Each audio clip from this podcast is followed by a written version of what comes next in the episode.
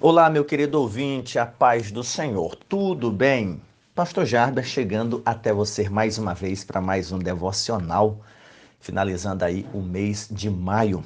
Graças a Deus por mais um dia, graças ao nosso bom Deus pela noite de descanso, repouso, ou como dizia minha, minha mãe nas orações noturnas, dá-nos um sono reparador. Caso o teu sono não foi tão reparador, que o Senhor te abençoe no dia de hoje. E a minha oração, que a minha voz, a minha ministração, esse áudio, encontre o teu coração na paz do Senhor. Hoje eu quero ler dois textos para nossa meditação. Será um devocional um tanto aula, que eu acho interessante nós fazermos algumas pontuações a respeito de alguns detalhes que giram em torno da pessoa de Maria, mãe de Jesus. O primeiro texto é Isaías 7, versículo 14, que diz: Portanto, o Senhor mesmo vos dará um sinal. Eis que a Virgem conceberá e dará à luz um filho, e lhe chamará Emanuel. O outro texto é o capítulo 1 do Evangelho de Lucas, versículo 26 e 27.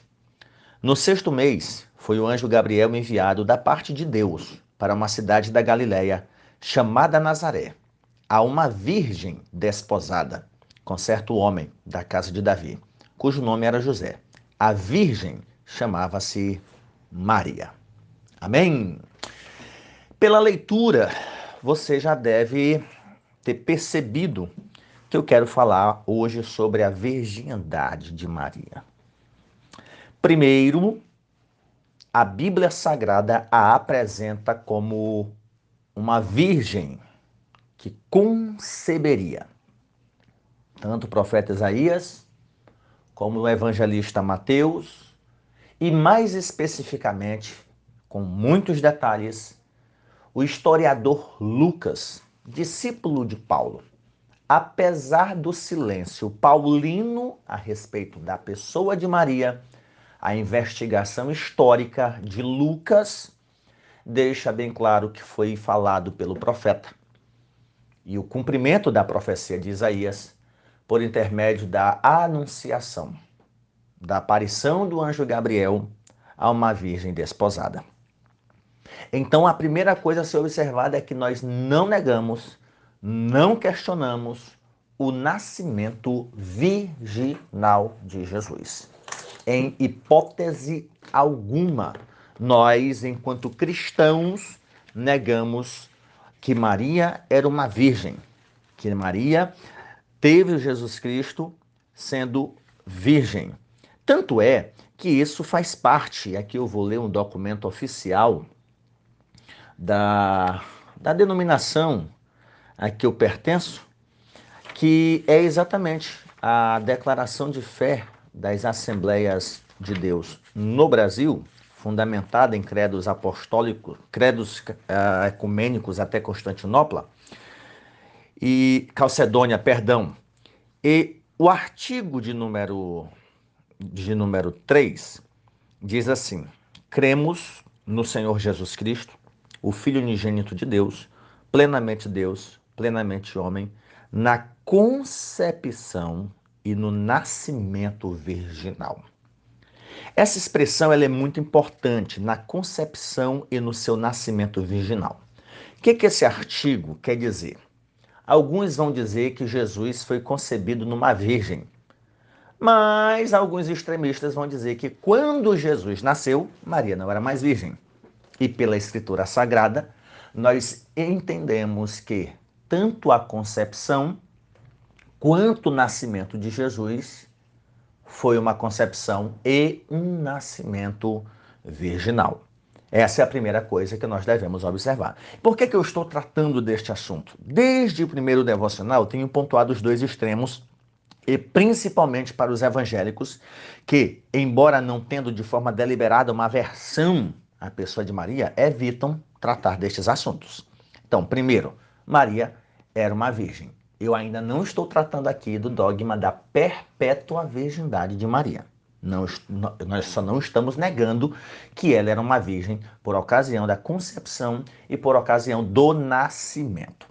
Uma segunda observação que eu quero fazer aqui é que o dogma da, da perpétua virgindade, ou antes mesmo disso, uma ênfase maior a respeito da virgindade, se deu em decorrência de alguns debates a respeito da natureza humana do Redentor, da natureza humana de Jesus. Alguns tentavam discutir que Jesus não era totalmente humano, e um dos meios de defender a humanidade de Jesus era apresentar o seu nascimento. Nascimento de mulher.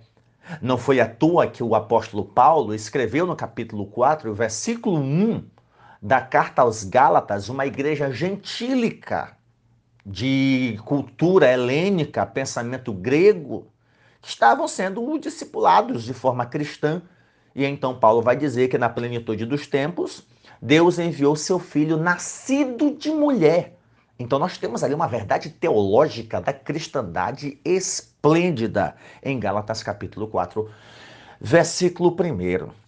Na literatura subapostólica, quando eu falo subapostólica, não é a literatura dos apóstolos, mas do, do, dos discípulos dos apóstolos, ou dos primeiros pais da igreja, dos defensores da, da ortodoxia, então, nessa literatura pós-apostólica da primeira metade do século II, reina um silêncio quase total acerca da Virgem Maria. Não era algo a ser questionado. Né? Por exemplo, se você pegar a Didaquê e você compra ou baixa na internet, né, a Didaquê, se você pegar, por exemplo, textos de Clemente Romano, que inclusive é mencionado nas cartas Paulina, se você procurar nos documentos de Pseudo Barnabé, pastor de Hermas, Policarpo, que era bispo de Esmirna e sucessor do apóstolo João, a epístola a Diogneto, claro, na sua parte autêntica, né, porque algumas partes não foram confirmadas como autênticas, os primeiros apologistas como Atenágoras, Tassiano, Teófilo, os fragmentos que sobreviveram da apologia de Hermias, Aristo, nenhum deles menciona a virgindade, que também não significa que eles negavam. A questão é, não havia necessidade. Debates que geravam uma necessidade para defender a virgindade de Maria. Inácio, que era bispo da cidade de Antioquia, nas cartas confirmadas como autênticas dele, ele se refere à virgindade de Maria poucas vezes.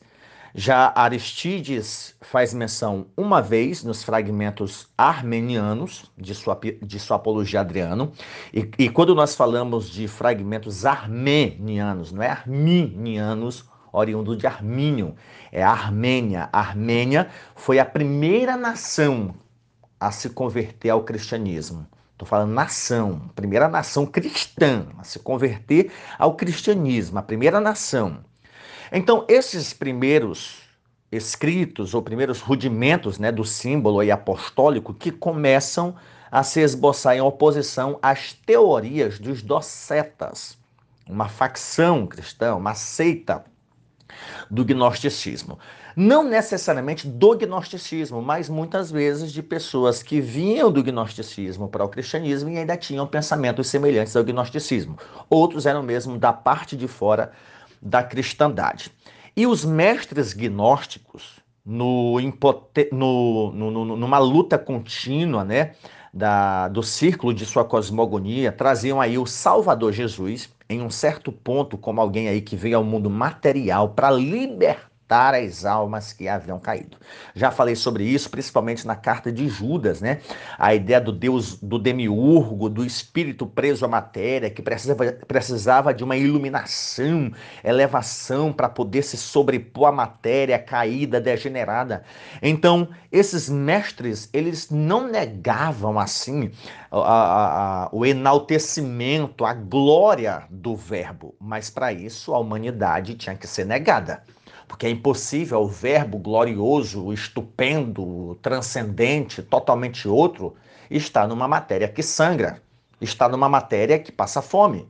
que sente fome, está numa matéria que foi crucificado, está numa matéria que aprendeu a andar, aprendeu a falar, aprendeu a comer, está numa matéria que se submeteu a passar nove meses no ventre de uma mulher. Então, na mentalidade dessas pessoas, a humanidade de Jesus era impossível.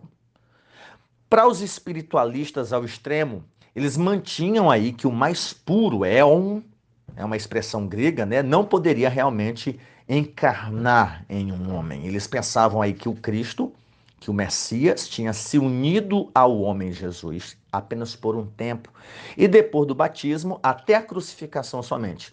Ou seja, que ele se manifestou em um corpo visível sem substância material. Aí é, é docetismo, são heresias da, do, do, dos primeiros séculos aí que afetaram muito a cristandade. Uma segunda concepção, né, que é essa daqui, de que o verbo é, se uniu à matéria apenas por um tempo, entre o batismo e a crucificação. Antes de Jesus morrer, esse verbo saiu, deixou o corpo lá sozinho.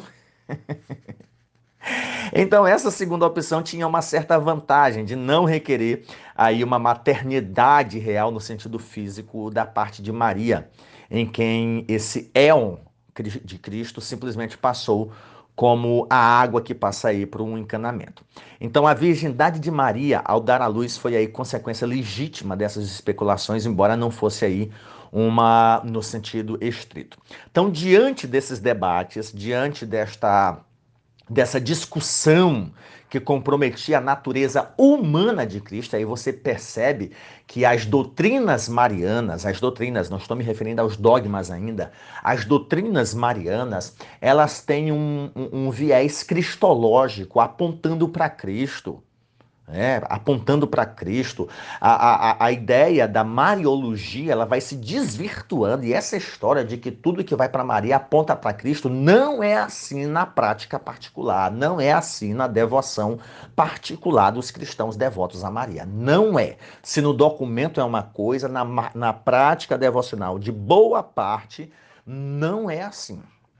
Isso aí é visto desde quando começaram a desvirtuar a Mariologia do sentido original, que era a Cristologia. Então, para defender a natureza humana de Jesus, começou-se a enfatizar o nascimento virginal. E então a igreja reage né, de maneira decisiva contra o doceta, ou contra o docetismo gnóstico que negava a verdadeira humanidade de Cristo e transferia a salvação para um plano místico a parte do histórico e humano. E os traços dessa reação são vistos, primeiramente, nos escritos do Novo Testamento, como o que eu li de, de Lucas, né? através das referências e contestações dos escritos contra os hereges, e também na elaboração aí de símbolos mais antigos de fé, como por exemplo o Credo dos Apóstolos, que eu quero utilizar para ministrar no próximo mês. Então possui aí um tom antidocético, gnóstico, que é bem reconhecido na ênfase de sua afirmação sobre a verdadeira humanidade do Senhor e sua vida histórica. O credo apostólico vai dizer que ele foi gerado pelo Espírito Santo e por Maria. Então, como o credo apostólico romano afirma, então, ou concebido pelo Espírito Santo, nascido da Virgem Maria de acordo aí com a mais precisa tradução da redação definitiva que foi herdada na antiguidade. Então, não se nega a virgindade de Maria. Porém, a ideia da perpétua virgindade já é algo posterior e eu estudando cristianismos orientais, e quando eu falo cristianismos orientais, eu estou falando de catolicismo oriental. E quando eu falo catolicismo oriental, eu estou falando de igrejas católicas em comunhão com Roma, que reconhecem o primado de Pedro, que reconhecem que o que, embora essas igrejas tenham aí os seus patriarcas, sejam autônomas na, no seu rito e na sua administração, não, não, não discutindo questão de doutrina com Roma, mas vale ressaltar que desde 1054, quando houve o grande cisma da cristandade, Igreja Oriental, e, que é ortodoxa, e a Igreja Ocidental, que é a Igreja Romana. No entanto, a Igreja Ortodoxa ela é tão antiga quanto a Igreja Católica. E muito mais antiga a igreja muito mais antiga do que a igreja que está em Roma. Então, as igrejas do Ocidente pertencem ao território canônico da Igreja Católica Romana. Com o passar do tempo, até devido à política do Vaticano II, em decorrência da, da, da propaganda do ecumenismo, muitas igrejas ortodoxas orientais romperam com a Igreja Ortodoxa, reconheceram o primado de Pedro através do Papa e se tornaram católicas. Lógico, católicas romanas no que diz respeito a estarem ligadas a Roma, no entanto, foi dada a permissão a ela preservarem os seus ritos devido à sua venerada antiguidade. Porém, se a igreja ortodoxa ou católica oriental é mais antiga, algumas delas, do que Roma, certamente ela tem umas práticas mais antigas do que a, a Igreja Romana. Inclusive, o catecismo da Igreja Católica não é adotado por todas as igrejas católicas orientais. E quando eu falo católicas orientais, gente, eu estou falando de igrejas ligadas a Roma que não deixam de ser Igreja Católica Romana. Eles têm aí os seus credos e confissões sinodais, regionais, e a questão dos filhos de Jesus, e aí é um outro ponto a que se trata a virgindade de Maria, né? de que Maria não teve outros filhos. Eu quero ler aqui uma frase, por exemplo. Cristo foi o único filho de Maria, e da Virgem Maria não teve filhos além dele. Estou inclinada a concordar com aqueles que declaram que irmãos significam realmente primos, assim como os judeus sempre chamaram os primos irmãos. Esse foi um sermão pregado em 1539 por Martinho Lutero.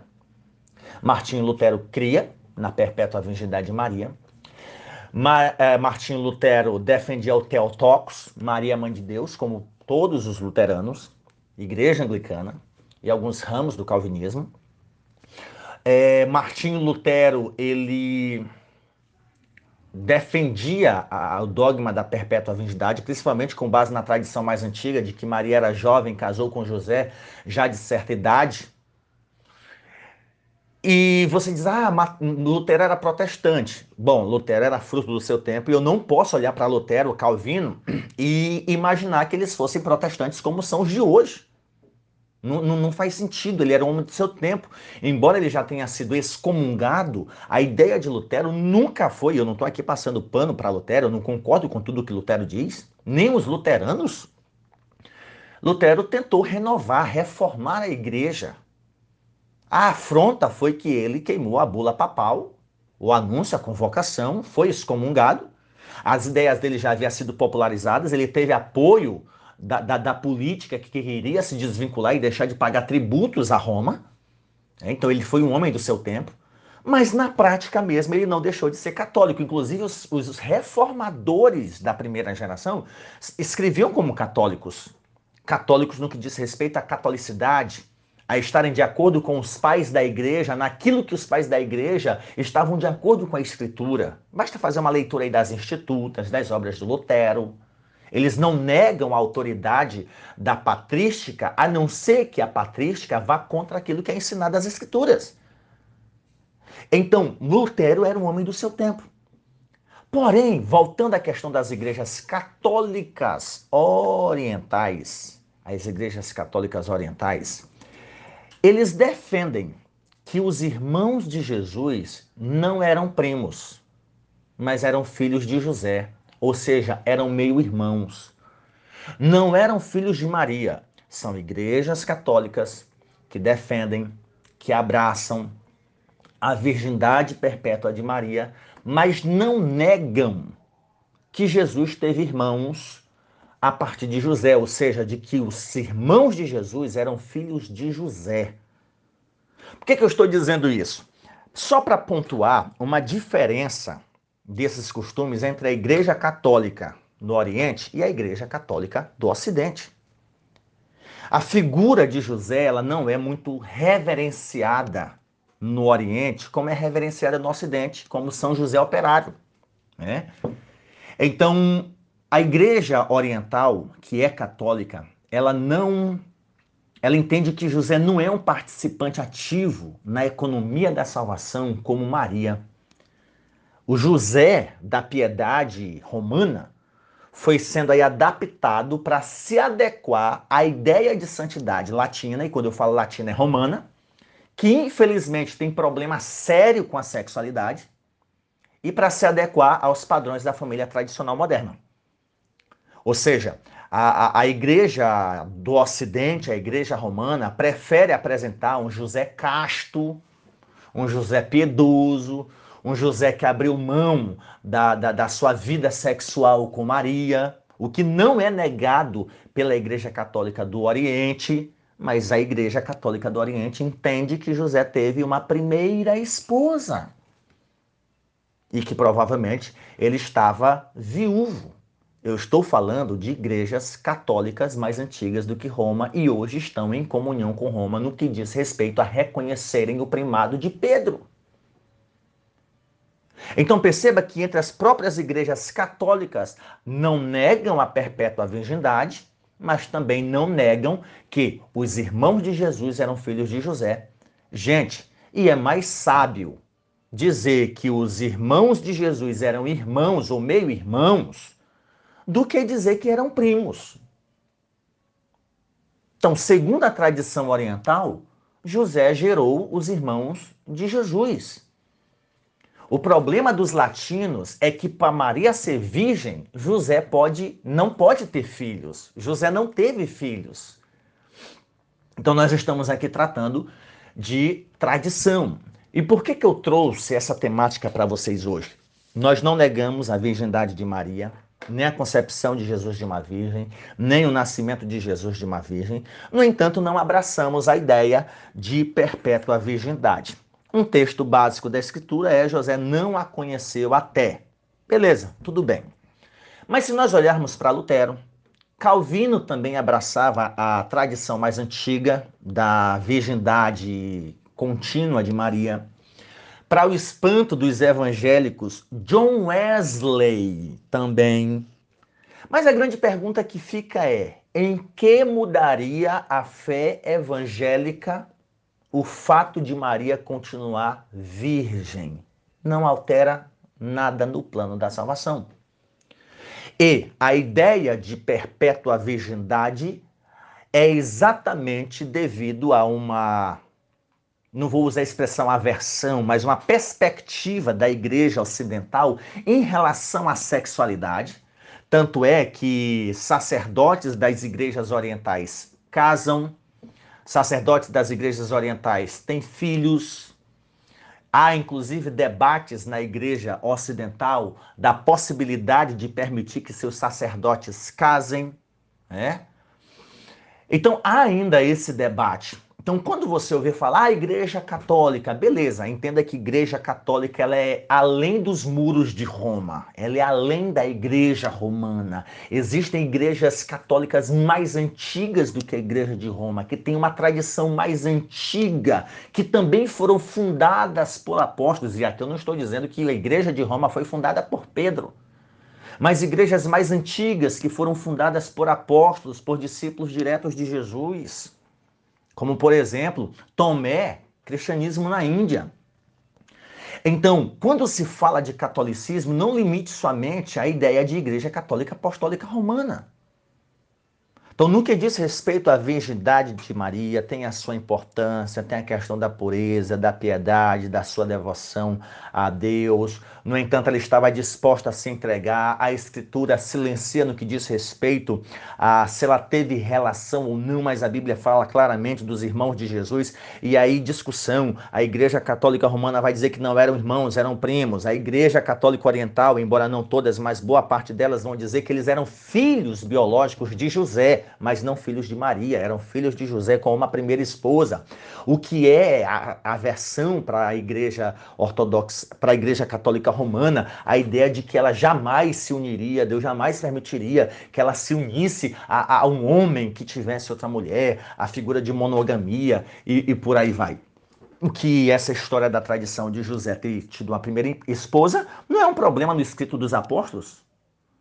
Se a, se a esposa morreu, tá pronto para casar novamente. Então eu estou pontuando para vocês, e aí foi o que eu disse que é mais uma aula, um jogo aqui de informações, para você entender que as coisas não é bem como você simplesmente ouve. Por exemplo, para um evangélico dizer, ah, irmão, de acordo, nós, nós vemos isso na vida da Virgem Maria. Ah, não, gente, Virgem Maria, o texto está lá em Isaías, o texto está em Lucas, o texto está em Mateus. A questão é, ela foi virgem para toda a vida? Não, pastor, não acredito na perpétua virgindade de Maria. Ok. Se ela deixou de ser virgem, isso diminui ela? E se diminui, o problema é a sexualidade? Se isso diminui Maria por causa da sexualidade, gente, você e eu nascemos de que maneira? Nós precisamos parar de demonizar a relação sexual no matrimônio. A busca pela santidade envolve também a abstinência do sexo, mas a abstinência consensual. O desejo está lá, é bom para ser desfrutado no casamento. Então, o que eu quero levar você à reflexão é o seguinte: e se ela não continuou virgem, como eu creio, a maioria dos cristãos evangélicos protestantes creem, isso diminui Maria? E aqui eu quero pontuar isso para você, evangélico, protestante. Não diminua Maria pelo fato de entender que ela não continuou virgem. Embora isso seja cultural, né? Ah, fulano de tal não é mais nada. Fulano de tal não é mais virgem. Não era marido dela? Então pronto, está resolvido. Ela continua virtuosa. Continua virtuosa. E, por outro lado, evitar o extremo católico. Maria se torna uma mulher pura só porque continuou virgem? Então a virgindade é uma conotação de pureza espiritual? Sendo assim, aquelas mulheres, principalmente as da Bíblia, que foram violentadas, estupradas, sendo virgens, elas deixaram aos olhos de Deus de ser puras porque elas foram violentadas sem querer? Então, se um lado há aqueles que divinizam Maria pelo fato dela ser perpetuamente virgem, por outro lado há o extremo daqueles que que rebaixam Maria pelo fato dela não ter sido mais virgem. Então precisamos evitar esses dois extremos. Como se a pureza, a santidade, né, o fato do Senhor ter achado graça nela, olha, porque ela nunca foi tocada por homem, como se ela fosse a única virgem em toda a história da humanidade naquele tempo. Gente, eu já vi pessoas dizerem, afirmarem que naquela época não tinha vi... Gente, nós estamos falando de uma civilização antiga, tanto judaica, nós não podemos associar a cultura judaica à cultura romana depravada. É, então, essa história de dizer, ah, é porque as mulheres naquela época nem todas eram. Verdade, será isso? Você não pode entender que Maria era a única virgem. Deus olhou assim: eita, não tem ninguém. Olha, foi por isso que o anjo foi lá em Nazaré, porque em outra cidade não tem virgem. Não, gente, não é assim. Calma, para. Será mesmo? Se em toda a região da Galileia não tinha outras virgens? Não tinha outras mulheres? Deus escolheu Maria. Amém. Glória a Deus. Ele escolhe quem ele quer. Ele escolheu você e a mim para salvar. Então, nessa questão da virgindade de Maria, não divinizem caso você creia que ela foi perpetuamente virgem. Não demonize, não diminuam, não desrespeitem, não invalide a conduta de Maria, caso você concorde que ela não continuou virgem. Se ela não continuou virgem, ela perdeu sua virgindade como seu esposo. E a santidade não está associada a manter ou não relação sexual. Inclusive, a relação sexual entre marido e mulher é agradável a Deus, pois foi ele quem fez. Mas aí, conforme a tradição ocidental, aí essa, essa, esses pontos né, em relação à sexualidade preferem uh, abrir mão de desejos que são bons e é até bonito, né? Entregar-se totalmente ao Senhor. É, existem aí mulheres que se tornam freiras depois de se tornarem viúvas, filhos que se tornam padres, sacerdotes depois de se tornarem viúvos, né? Se entregam totalmente ao Senhor. É uma ideia bonita, é interessante. A ideia do celibato é, é, é algo bíblico, é algo ensinado, estimulado na Escritura, conforme as possibilidades, da mesma forma que não segura a peteca, não? Então é bom que case. É claro que aqui eu estou parafraseando a frase de Paulo. Portanto, meu querido ouvinte, eu fico com esse jogo de informações para você hoje. Não negue a virgindade de Maria, mas também você não tem por que defender a ideia de perpétua virgindade só para poder validar a santidade e a pureza, um termo católico muito utilizado, né? Ó oh, puríssima Virgem, né? Ah, e que a virgindade dela é, é, atesta a ideia da Imaculada. Se ela foi concebida sem pecado, então ela deveria continuar a viver sem pecado, como se a prática do sexo fosse algo pecaminoso. Eu sei que é difícil para muitos evangélicos ouvirem, entenderem isso, e mais difícil ainda para você que é um católico praticante ter que ouvir palavras assim de um pastor evangélico que, segundo você, não conhece nada do catolicismo. Conheço um pouco, principalmente do catolicismo do outro lado do mundo que existiu muito antes da igreja em Roma. E o cristianismo é muito mais antigo do que o cristianismo romano. Portanto, querido, eu fico com estas informações para hoje. Que Deus te abençoe, que Deus te guarde. Aprendamos a viver em obediência, em submissão à vontade do Senhor, como viveu Maria, e no nome de Jesus. É marido e mulher? Não abra mão das suas relações, achando assim. Gente, existem pessoas nas igrejas evangélicas eu já, já, já, já tive experiências de ver irmãos da igreja que eu congrego na, em uma tenra idade deixar de ceiar porque naquele dia, naquela hora, teve relação com sua esposa, né? Alguns mais antigos não praticavam relação íntima na semana da celebração da ceia, como se fosse algo pecaminoso tudo bem, é bonito, vamos nos abster, consensual, vamos orar, vamos nos consagrar, é tudo bem, beleza. Mas por entender que a relação sexual no casamento é pecaminosa, gente, nós precisamos entender o sexo à luz das escrituras e conforme o plano de Deus. Tá bom? Deus te abençoe e que a paz do Senhor reine em teu coração e que o Espírito Santo ilumine a tua vida. Deus, eu oro a ti e te agradeço por tudo, por tudo mesmo. Nos ajuda, Senhor, a vivermos para a tua glória. Pai Santo, a olharmos para Cristo, a quem o Senhor enviou para esta terra, concebido e nascido da Virgem Maria, para crescer, morrer, ressuscitar e promover para nós a salvação. Te agradeço, Senhor, por trazer a salvação a nós por meio de Cristo Jesus, o nosso Salvador, o nosso Redentor. Que nós, Senhor, olhemos tão somente para Ele que nós sejamos consagrados somente para Ele. Que a tua paz reine nos nossos corações. No nome de Jesus. Amém.